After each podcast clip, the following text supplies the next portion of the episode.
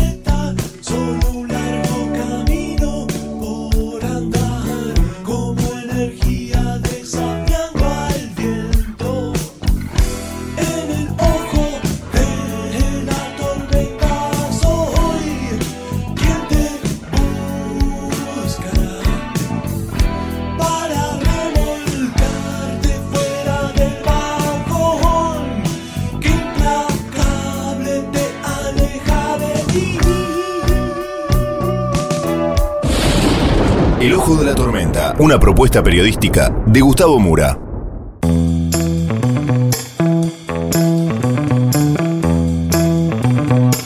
Bienvenidos al Ojo de la Tormenta, el episodio de hoy, dos meses secuestrados.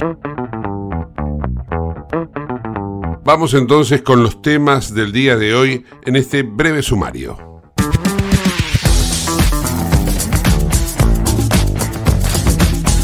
El 7 de diciembre se cumplen dos meses calendario de la invasión del terrorismo de Hamas en Israel. Desde ese día hay cientos de rehenes que fueron secuestrados y llevados a los túneles de Gaza. Algunos ya recuperaron la libertad y se encuentran junto a sus familias. Otros fallecieron en cautiverio. Todavía hay cientos de rehenes israelíes y de otras nacionalidades en manos de los terroristas de Hamas. Vamos a ocuparnos del conflicto en Oriente Medio con la voz de un especialista como Isaac Benoliel, quien además es experto en cuestiones de seguridad. Por otra parte, vamos a abordar una problemática que se da a menudo en la República Argentina, en particular en la zona de La Boca, en esta ocasión, porque un edificio ha sido tomado por ocupas y el dueño no puede hacerlo desalojar. Ni siquiera la la policía se anima a enfrentar a los delincuentes. La problemática de la seguridad en la ciudad de Buenos Aires se repite en diferentes lugares de la Argentina y de esto vamos a ocuparnos en el ojo de la tormenta.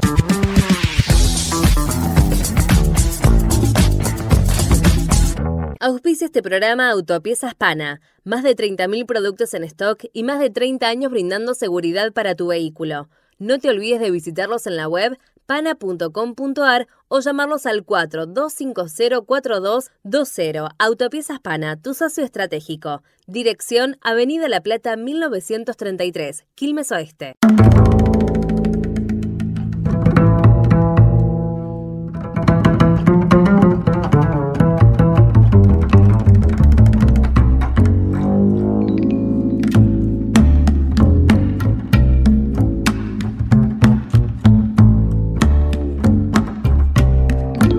A dos meses de la invasión, podemos decirlo de algún modo, la irrupción de los terroristas de Hamas en el territorio de Israel, vamos a dialogar con un experto en temas de Oriente Medio que también está especializado en cuestiones de seguridad, como es el caso de Isaac Benoliel. Isaac, gracias por atendernos. ¿Cómo estás? Un gusto, Gustavo. ¿Cómo estás?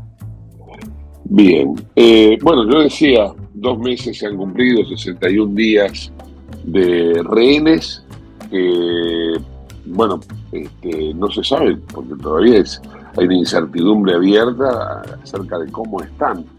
Eh, teniendo en cuenta el apelo a tu conocimiento de temas de seguridad, qué cuidados eh, se deben dar a este tipo de circunstancias de rehenes, ya sea por una cuestión humanitaria, cosa que no creo que jamás lo tenga, eh, y ya sea por una cuestión de tener un salvoconducto para poder negociar. Pero sea cual fuere la razón, el objetivo de mantenerlos con vida a salvo es válido. Contanos un poco cómo se hace. Mira, eh, a veces se acusan a Israel de que no le importan los civiles palestinos. Empiezo por otro lado, lo que me preguntas.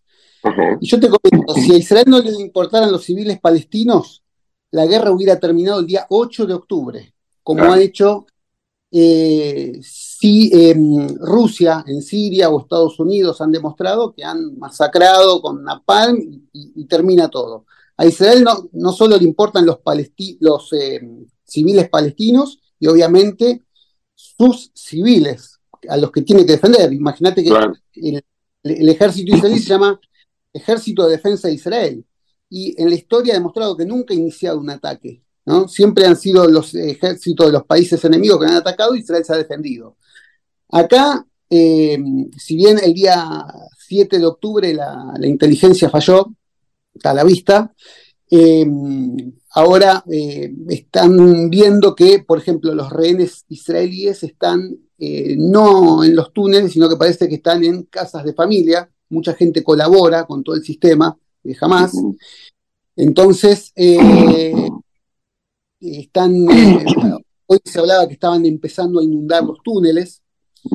Y obviamente están tratando de, recuperar, que no es fácil. Es una zona muy densamente poblada, con gente muy pobre, con dirigentes, por ejemplo, los tres dirigentes de, de Hamas, que son billonarios en dólares, no en pesos. Billonarios en dólares. Eh, en base a eso, eh, vos fíjate que hay una obsesión con Israel, tal punto que es una guerra que no tiene muchos muertos. Acá hay que elegir muy bien las palabras, porque imagínate decirle a una persona, a un chico que falleció, o sea, que le violaron a la madre y mataron al hermanito y el padre está secuestrado, explicarle que no hay muchos muertos, es difícil, pero en, números fríos, o fíjate que en la guerra Irak-Irán, que fue del 80 al 88, murieron un millón de personas. En la guerra en Siria, que todavía está, sigue un poco, han muerto, calculan 600.000 personas. Acá, desde la creación del Estado de Israel, habla de 40.000 muertos, o sea, no, es, mucho. Sin embargo, hay una obsesión y una presión a Israel. Israel también a su vez tiene un determinado tiempo, no sé si habrás leído que hablan de la ventana de legalidad, un tiempo que tiene para hacerse y después presiones para que termine la guerra. Ahora, después de esto, se unió todo el arco político en Israel, a pesar de que en Netanyahu hay un porcentaje de la, de la sociedad que no lo quiere, lo quieren eh, fuera de la política, y están todos conscientes de que tienen que ir contra Hamas y que tienen que terminar con, eh, con Hamas, que es un grupo terrorista, ¿no? Por más que algunos lo llamen románticamente, que son, eh, ¿cómo es que lo llaman? Guerrilleros, este, normalizadores del Estado palestino. Sí, sí, le van poniendo distintos nombres. Eh, usan distintas tácticas, ¿no? Eh, eh, son todas en, contra no solo de Israel, sino de la humanidad. Yo creo que es la primera vez en la historia que Occidente está empezando a abrir los ojos y ver que no es una guerra contra Israel y los judíos, sino que es una guerra contra, que es la civilización contra la barbarie. Lo que han hecho, lo que han, lo, han filmado ellos mismos, han demostrado que son el ISIS o peor que el ISIS, que son peores que los nazis. Los nazis se drogaban para hacer algunas cosas, esta gente, eh, y, como que sentían vergüenza y se justificaban. Acá no, acá te están eh, comentando por qué lo, que, lo hacen, están orgullosos, están los audios, videos. Sí, sí. Bueno, este, por eso mencionabas este tema de inundar los túneles, ¿no? Mm, a mí me llama la atención, habiendo rehenes, que Israel pretenda inundar los túneles a riesgo de también poner en peligro la vida de los propios rehenes. Bueno, es una situación muy complicada para Israel. Eh, hay cosas que no las sabemos. Eh, se supone que donde inundan es donde no están los, eh, los rehenes, y creo que no queda más remedio y saben que va a haber eh, bajas. De hecho, por ejemplo, desde que empezó el conflicto, Israel tiene 80 soldados muertos, y hay gente que me dice, liberaron a, a 100 y tienen 80 muertos, ni convenía entrar. Israel tiene que hacerlo. O sea, no va a dejar, no va a abandonar a su gente. Claro, claro. Eh, ¿Vos crees que esto se puede generalizar, más allá de lo generalizado que ya está? Porque de hecho hay eh, participación de Hezbollah desde el Líbano, financiamiento permanente de Irán a, toda, a, todas estas eh, organizaciones terroristas, está desde Yemen también el ataque, bueno, contame un poco esa perspectiva, ¿no? Es complejísimo saber eh, cuándo puede terminar y cómo. Eh, el otro día me preguntaban, por ejemplo, eh, quién ganó y quién perdió. Yo lo dividiría en batallas, porque, por ejemplo, la primera batalla se puede decir que la perdió Israel y la ganó Irán, que obviamente ya se sabe que Irán estaba muy interesado en que Israel no normalice con Arabia Saudita, porque ellos iban a quedar muy relegados el gran perdedor me parece que es el pueblo palestino. Eh, fíjate que aparte hay otros intereses muy oscuros acá, porque por ejemplo, Irán eh, va a vender, en, base a esto, va a vender su gas a través de Rusia, que es proveedor de eh, Europa. ¿Cómo puede seguir? No se sabe. Por ejemplo, Donald Trump está echando la culpa a Biden, que dice, conmigo no hubiera pasado, es algo contrafáctico, es imposible saber qué hubiera pasado, que no hubiera pasado, ¿no?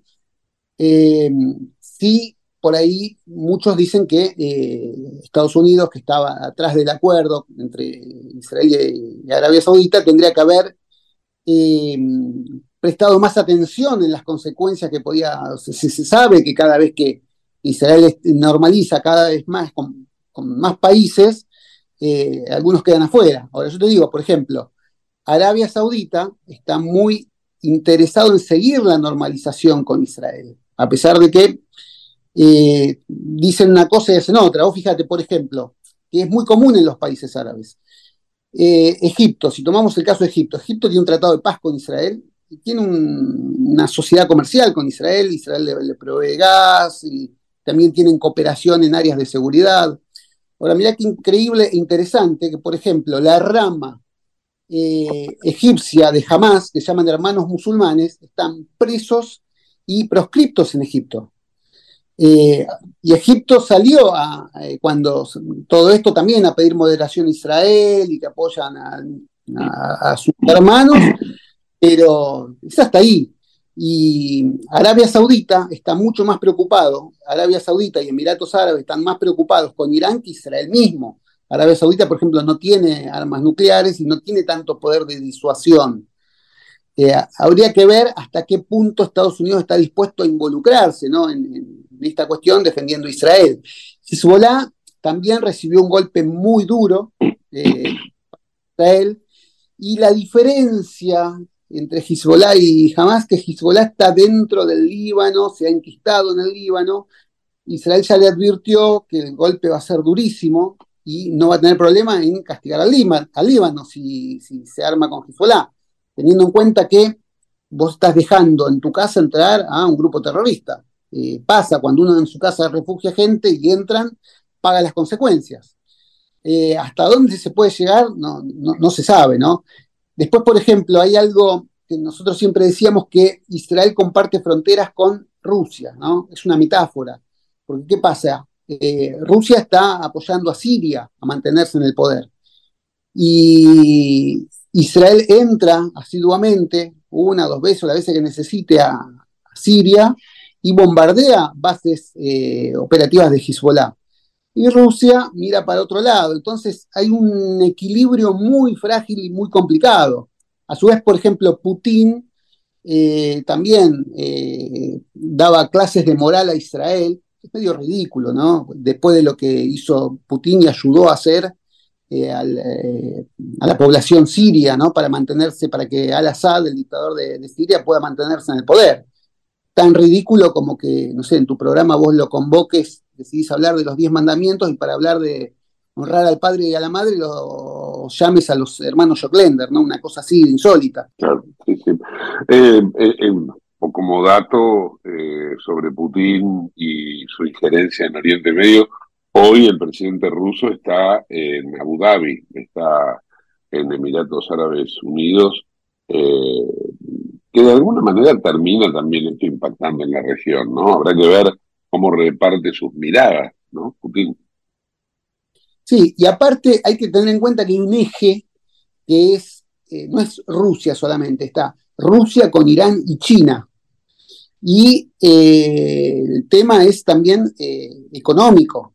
China está muy metido en eso. China, o sea, por un lado, Israel, que provee de gas, tiene una reserva de gas muy importante que ha descubierto en el Mediterráneo y vende gas a Europa, eh, asociándose con eh, Emiratos Árabes y con Arabia Saudita, iban a mandar el gas de, esa zona también a Europa. China, Rusia y Irán, Irán no están, o sea, son la competencia, y acá los negocios se manejan a otro nivel, ¿no es cierto? Sí, claramente.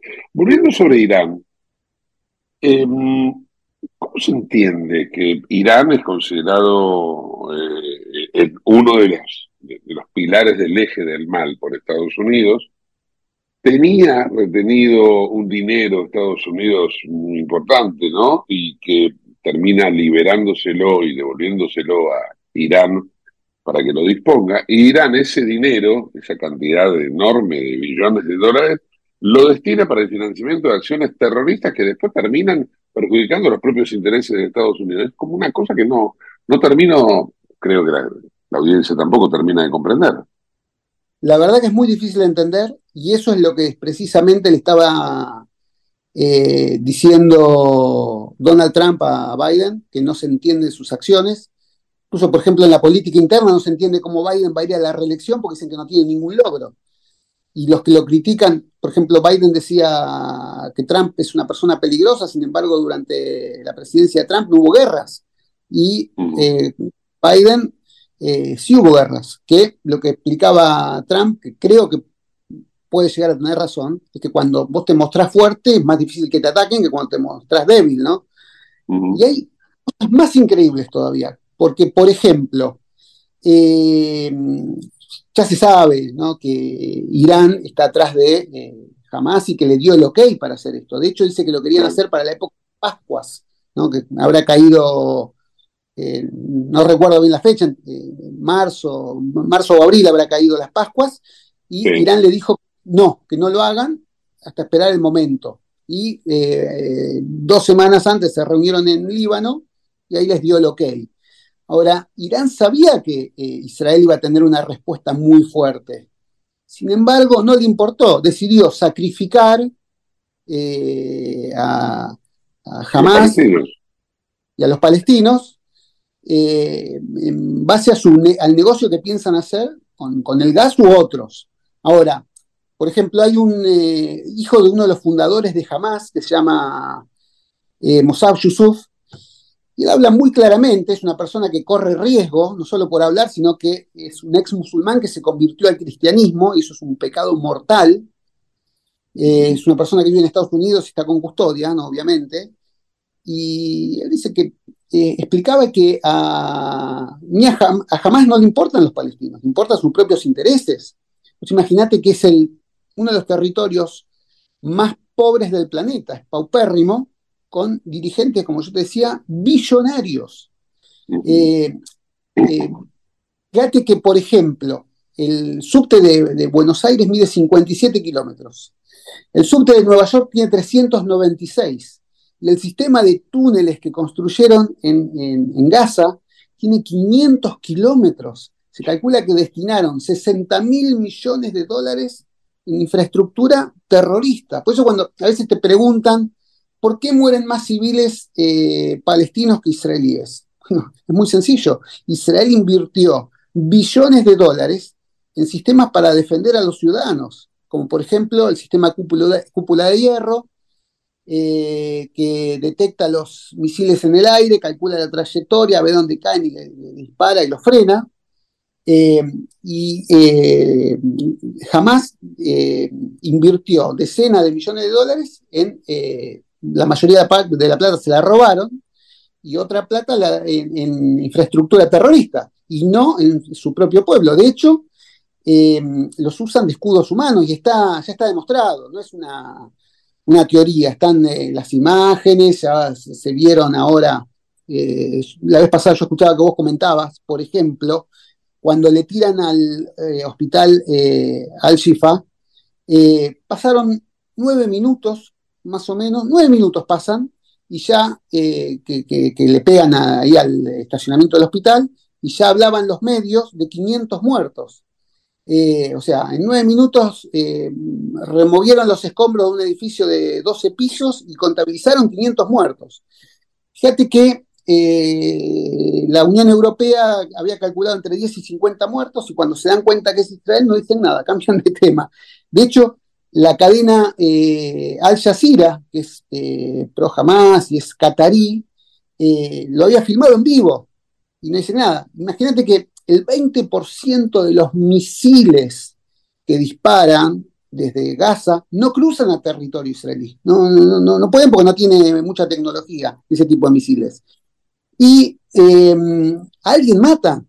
De eso no, no, hablan. O sea, el, pecado mortal es que Israel mate. Eh, sí, sí, sí, entiendo. ¿No? Que se maten entre ellos. En, este, en este complejo panorama en donde muchas cosas no terminan de entenderse, otra que no, por ejemplo, no comprendo es cómo puede ser que Qatar, cuyo emir, el que le dio la capa a Messi en el Mundial, ¿no? Eh, financia terrorismo, es financista del terrorismo de Hamas, se convierte en mediador. O sea, ¿cómo puede ser un mediador tan parcializado? ¿Cómo puede ser que Israel acepte como mediador al emir de Qatar?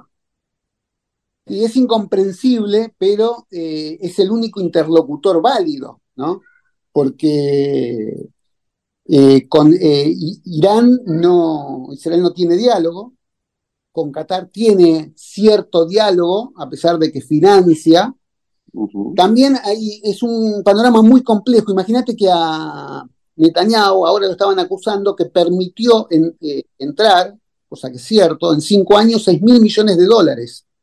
Netanyahu se defiende y dice que la gente tiene, que, tiene derecho a vivir, a comer, y aparte hay un bloqueo. El bloqueo indudablemente no funcionó, porque si funcionaría el bloqueo, no, no tendrían la cantidad de armas que tienen, ¿no? Y haciendo un paréntesis, mirá qué, increíble esto, que eh, se terminó el agua y no se terminan los misiles. O sea, no cabe la menor duda que eh, los civiles no les interesan a ellos. O sea, son eh, una moneda de cambio, son para sus propios beneficios. Te uso, vos fíjate que, por ejemplo, estaba viendo eh, los terroristas de Hamas no usan uniforme, no porque no tengan plata para comprarlos. Ellos les conviene que cuando llega un, un lo presentan como un civil que estaba muerto, que eh, ahí también tiene parte de responsabilidad la prensa. Eh, no todo, pero hay un, grupo de la prensa que, pues si no, no sería posible muchas cosas. A mucha gente, o sea, vos fíjate que el antisemitismo cambió. Si tenés un segundo, te explico eso.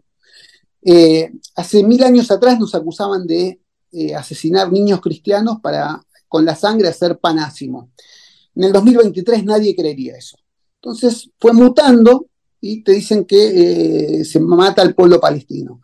Ahora, hay mucha gente confundida que cree que Israel se fundó arriba de un país que existía antes, que era Palestina, y no es así. O sea, antes de, de Israel existía el mandato británico de Palestina, y antes del mandato británico estaba el Imperio Otomano, y antes del Imperio Otomano estuvo el eh, Estado Islámico Egipcio, y así podemos ir para atrás, hasta llegar, estuvo Judea, estuvo el Imperio Romano, nunca hubo eh, un, Estado palestino. De hecho, fíjate que, por ejemplo, en el año 1876, 70 miembros de una iglesia cristiana de, de Plymouth, en Estados Unidos, deciden hacer un viaje a Tierra Santa, y se llevan a un periodista famoso para que les documente, ¿no? Un TikToker de esa época, eh, este hombre de esos bigotes, que era nada más ni nada menos Mark Twain. Y Mark Twain relata que ahí la tierra era desolada, no, era Estados Unidos, no era Europa, era desolación, y vivían algunos judíos, algunos cristianos que no son católicos, y algunos árabes eh, que son los eh, que son errantes, que van por el desierto, que son los beduinos. No habla de un pueblo palestino. Ahora, mucha gente le hicieron creer eh, esa historia, ¿no? Claro, sí, sí, entiendo. volviendo sobre temas eh, incomprensibles, o al menos incomprensibles para quien no está eh, bien embuido de, la cuestión. Se cuestiona mucho, se critica mucho a Israel por su postura frente a los palestinos de Gaza, pero no se habla ni se menciona que Egipto, por ejemplo, no acepta a los palestinos de Gaza. ¿Por qué no los acepta Egipto? ¿Se sabe? ¿Hay alguna razón que permita exceptuarlos de la crítica? Yo creo que no. Egipto los conoce muy bien, los países los conocen muy bien. Eh, Egipto los ha bombardeado cuando tuvo problemas, porque han tenido escaramuzas con policías eh, egipcios en la península del Sinaí. Mirá vos qué increíble esto, que en el año, o sea, eh, Gaza era de Egipto, en la guerra del año 1967, la guerra de los seis días, Israel le gana toda la península del Sinaí a Egipto y Gaza queda dentro de Israel. En el año 78, cuando se firma el Tratado de Camp David, Israel le ofrece devolverle Gaza, ¿no? Quedan limitando, se lo devolvemos. Obviamente, pues lo, lo, primero, la condición número uno que pone Egipto es nosotros firmamos, pero no queremos a Gaza. Eh, y a partir de ahí es que Gaza decide que... Porque Gaza tenía a los palestinos adentro. Claro. Había judíos también. Pero con palestinos adentro. Sí, sí. Había judíos. Cuando Israel se va en el año 2005, eh, no queda un solo judío vivo en Gaza y no queda tampoco un solo judío muerto, porque como Israel sabe lo que ellos hacen normalmente a los cristianos en los cementerios, desentierran los cementerios y se los llevan. Y también, y quedan ahí un montón de viveros y fábricas, como por ejemplo quedaba una fábrica de medicamentos, que la destruyeron. En un día algo de 50 o 60 sinagogas fueron destruidas. Y uno dice, en vez de destruirlo, lo hubieras usado para vos, en beneficio para progresar.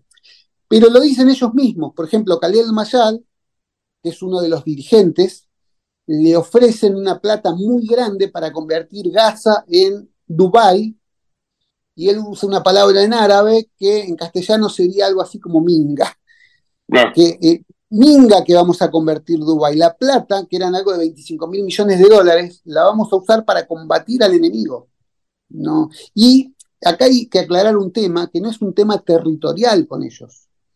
Eh, esta es una organización eh, criminal fundamentalista y ellos, por ejemplo, los que no somos musulmanes, eh, somos infieles, eh, tenemos tres opciones de vida. Una es eh, te matan, una es pagar un impuesto y quedarse ahí bajo las normas de ellos, y la otra es convertirse al Islam. Entonces es un tema religioso muy difícil. Vos fíjate que si vos hablas con un criminalista, te va a decir que con tu cabeza vos no podés entender a un delincuente. O sea, Vos con tu mente no podés hablar con un violador y decirle, ¿por qué hiciste eso? Le hubieras dicho a la chica que estás enamorado de ella y querés salir, ¿no? O sea, estás yendo por el mal camino, porque él tiene un chip que le indica otra cosa. El terrorista es lo mismo. Nosotros con nuestra mente occidental estamos tratando de entender, y no, no te digo que es difícil, es imposible. Y ellos los educan a eh, exterminar. Por ejemplo, matemática ahí en Gaza es que si tengo cinco judíos y mato dos judíos, ¿cuántos judíos me quedan? Eso es de, chico y no.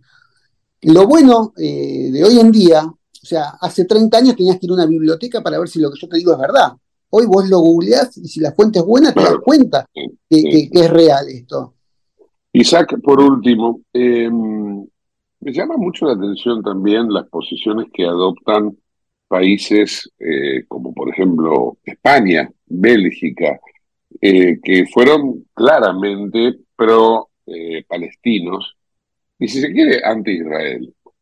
Pero también me llama la atención Francia, que se sienta del lado de pro-Israel, pero en realidad no lo está, al menos con el presidente que tiene, porque Macron está permanentemente cuestionando todas las acciones que lleva adelante Israel.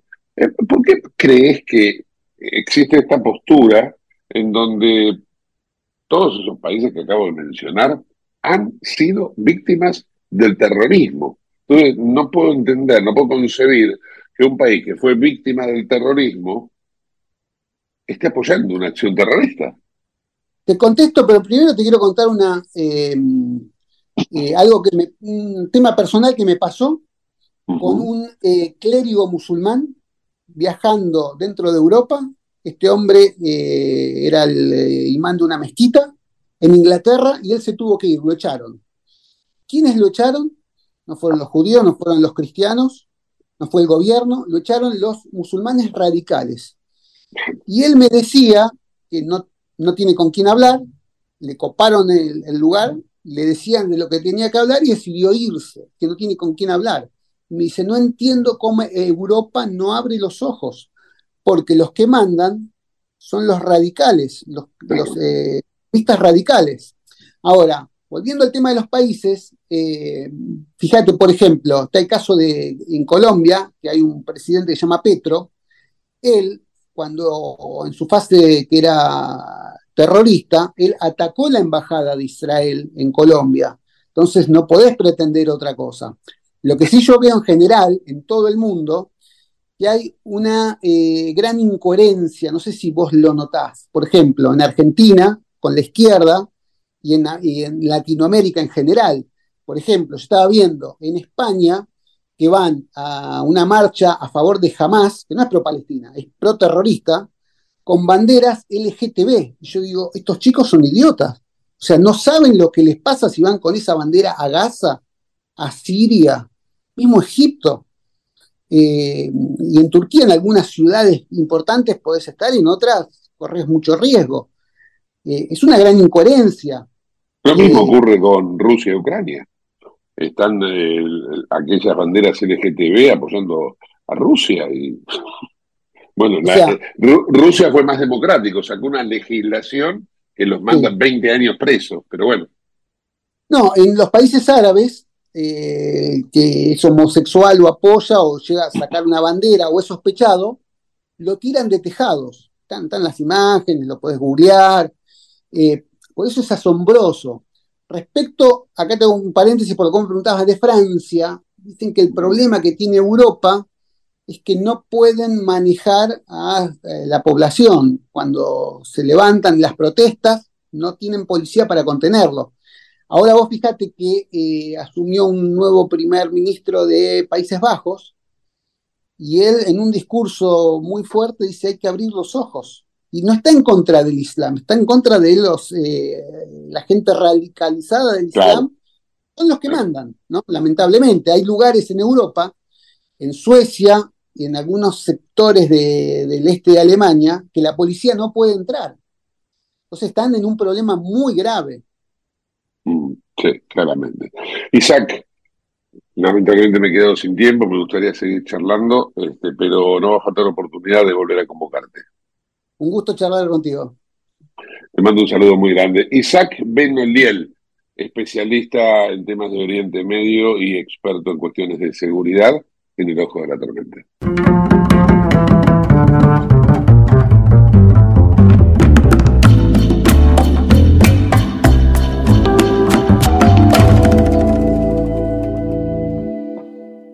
Lubestop Banfield te revisamos el auto y le hacemos el cambio de aceite y filtros en media hora. Lubestop Banfield es un lubricentro integral donde también podés cambiar las pastillas de freno de tu vehículo. Lubestop está en el SINA 471 Banfield. Y si no podés traer el auto, te hacemos el servicio a domicilio. Instagram y Facebook, Lubestop Banfield. Ahora vamos a hacer una breve pausa y continuamos con el ojo de la tormenta. No te vayas.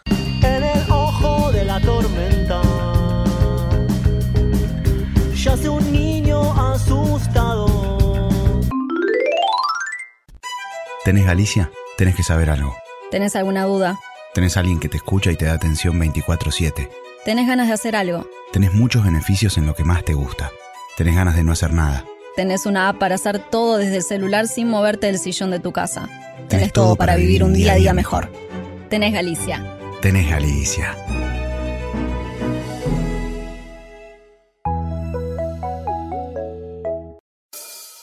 En el ojo de la tormenta se suspira la verdad. En el ojo de la tormenta es momento de bailar.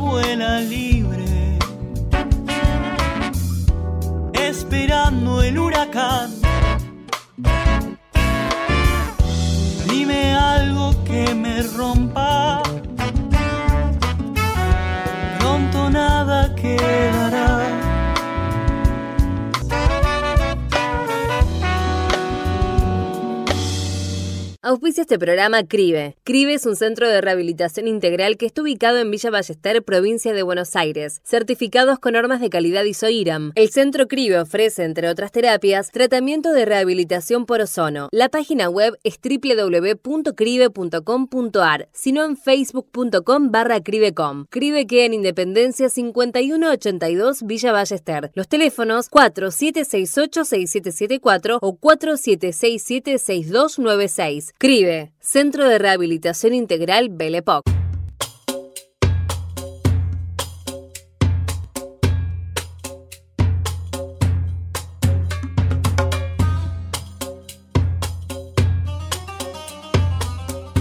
Se ha dado una circunstancia, una vez más, de un edificio ocupado en plena capital federal, en el barrio de La Boca, en la calle Necochea. El propietario, Enrique Rodríguez Day, no está pudiendo sacar a los ocupas. Hola Enrique, ¿cómo estás?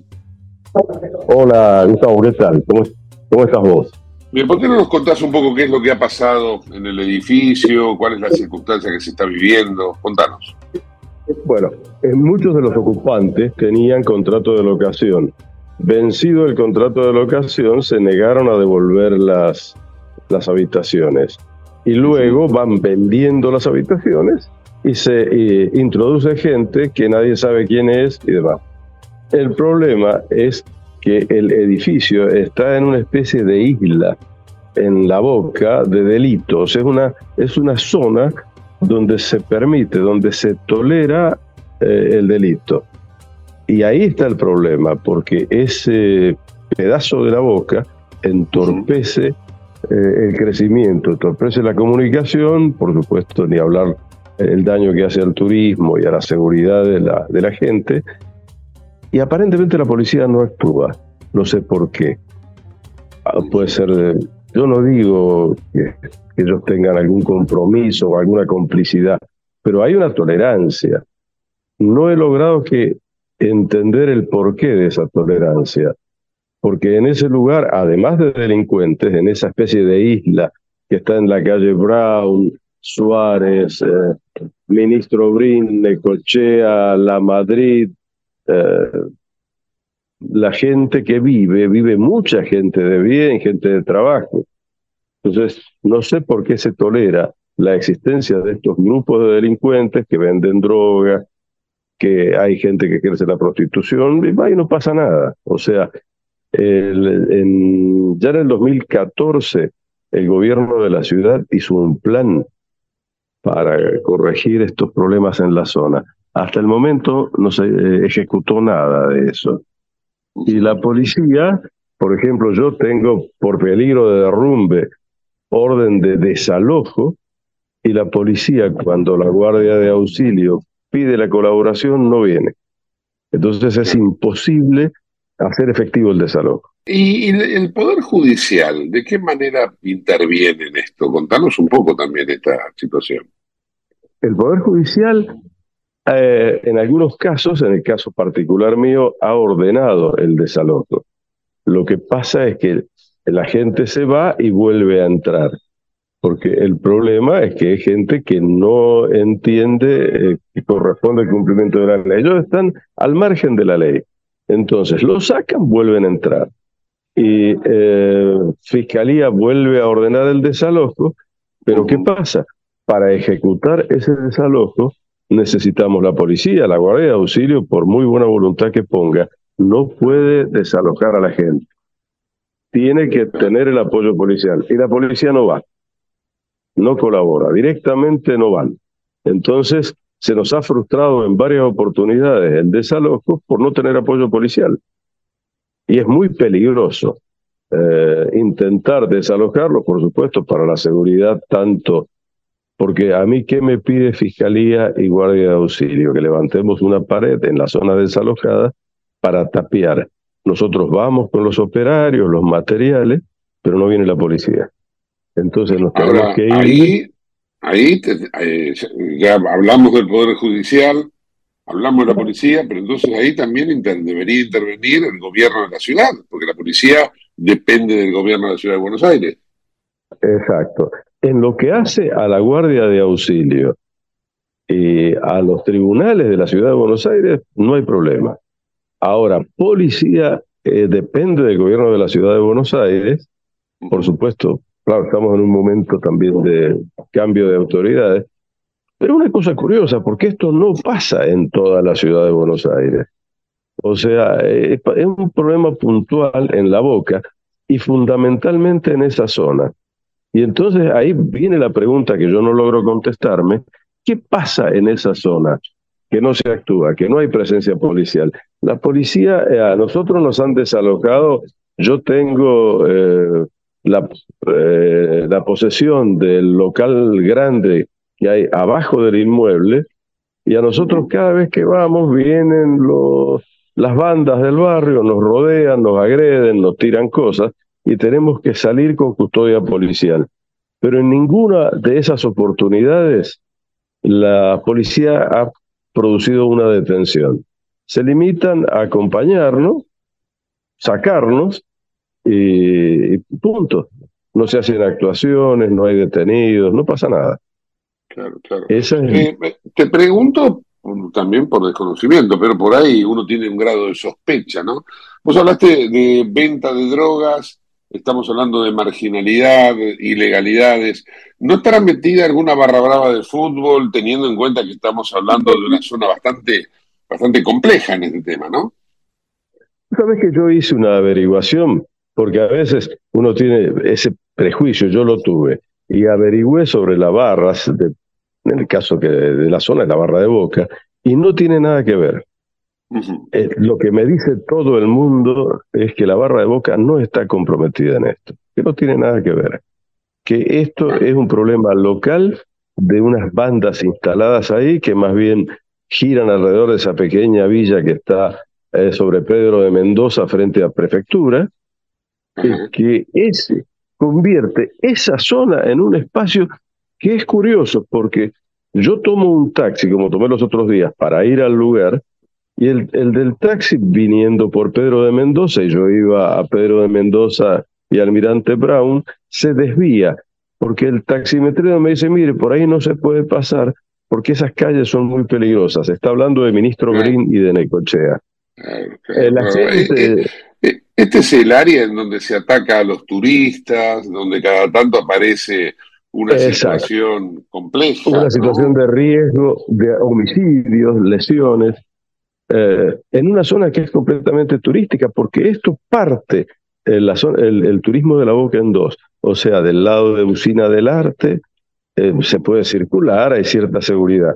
La zona de Caminito, los turistas van. Y en el medio está esto, donde no se puede pasar, donde yo cuando he entrado con gente para mostrarle el lugar, los vecinos, y esto confirma que hay mucha gente de bien viviendo ahí, muchas señoras nos dicen, miren, no entren, los van a robar, no, no entren por ahí. Un día paró un señor el auto, bajó la ventanilla y nos dijo, miren, no entren porque los van a robar. O sea, que la gente sabe, el del taxi sabe, y la comisaría cuarta no sabe nada. Esa es, la, la, la, pregunta, ¿no es cierto? Claramente, claramente. Bueno, Enrique, eh, quedó expuesto el tema. Ojalá que de esto tomen nota las autoridades y que se resuelva la cuestión lo más rápidamente posible. Bueno, Gustavo, muchísimas gracias. Te agradezco que se haga visible esto porque es realmente preocupante. Muchísimas gracias.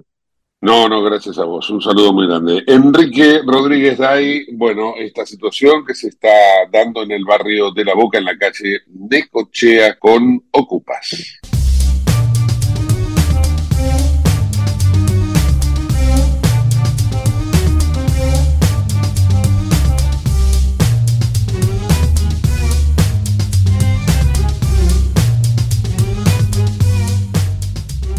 Te invitamos a conocer La Pampa, porque creemos en una nueva forma de viajar a un ambiente ideal para estos tiempos. Aire puro, bosques y fauna nativa, gastronomía gourmet, vinos patagónicos, pueblos con historias emocionantes. En La Pampa, seguro te relajás, seguro te emocionás, seguro disfrutás. Viaja seguro, viaja a La Pampa, portal de la Patagonia.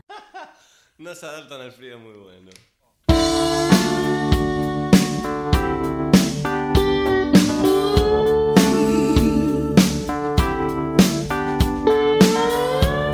Para el cierre del programa, un tema que me encanta. Es de Joaquín Sabina y Fito Páez, Llueve sobre mojado. Hay una lágrima en el fondo del río de los desesperados. Adán y Eva no se adaptan al frío. Llueve sobre mojado.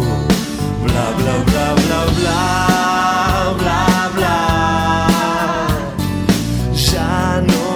sabe a pecado. Bla bla bla bla bla bla bla. Llueve sobre mojado. Al asesino de la cola del cine, el padrino 2 le ha decepcionado. Los violadores huyen de los jardines, llueve sobre mojado. Bla bla bla bla bla bla bla. Sueños equivocados.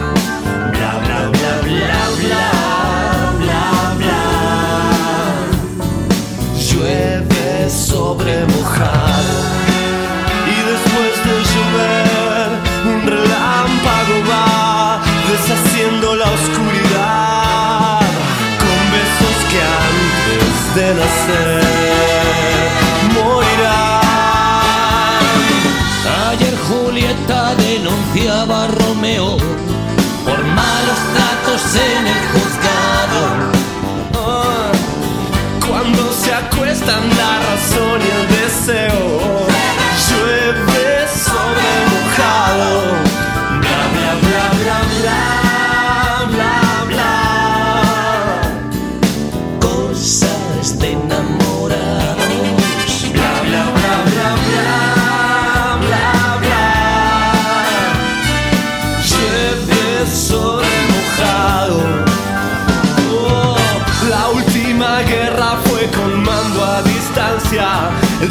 dormitorio era un vagón de soldados. Por más que llueva y valga la redundancia, llueve sobre mojado.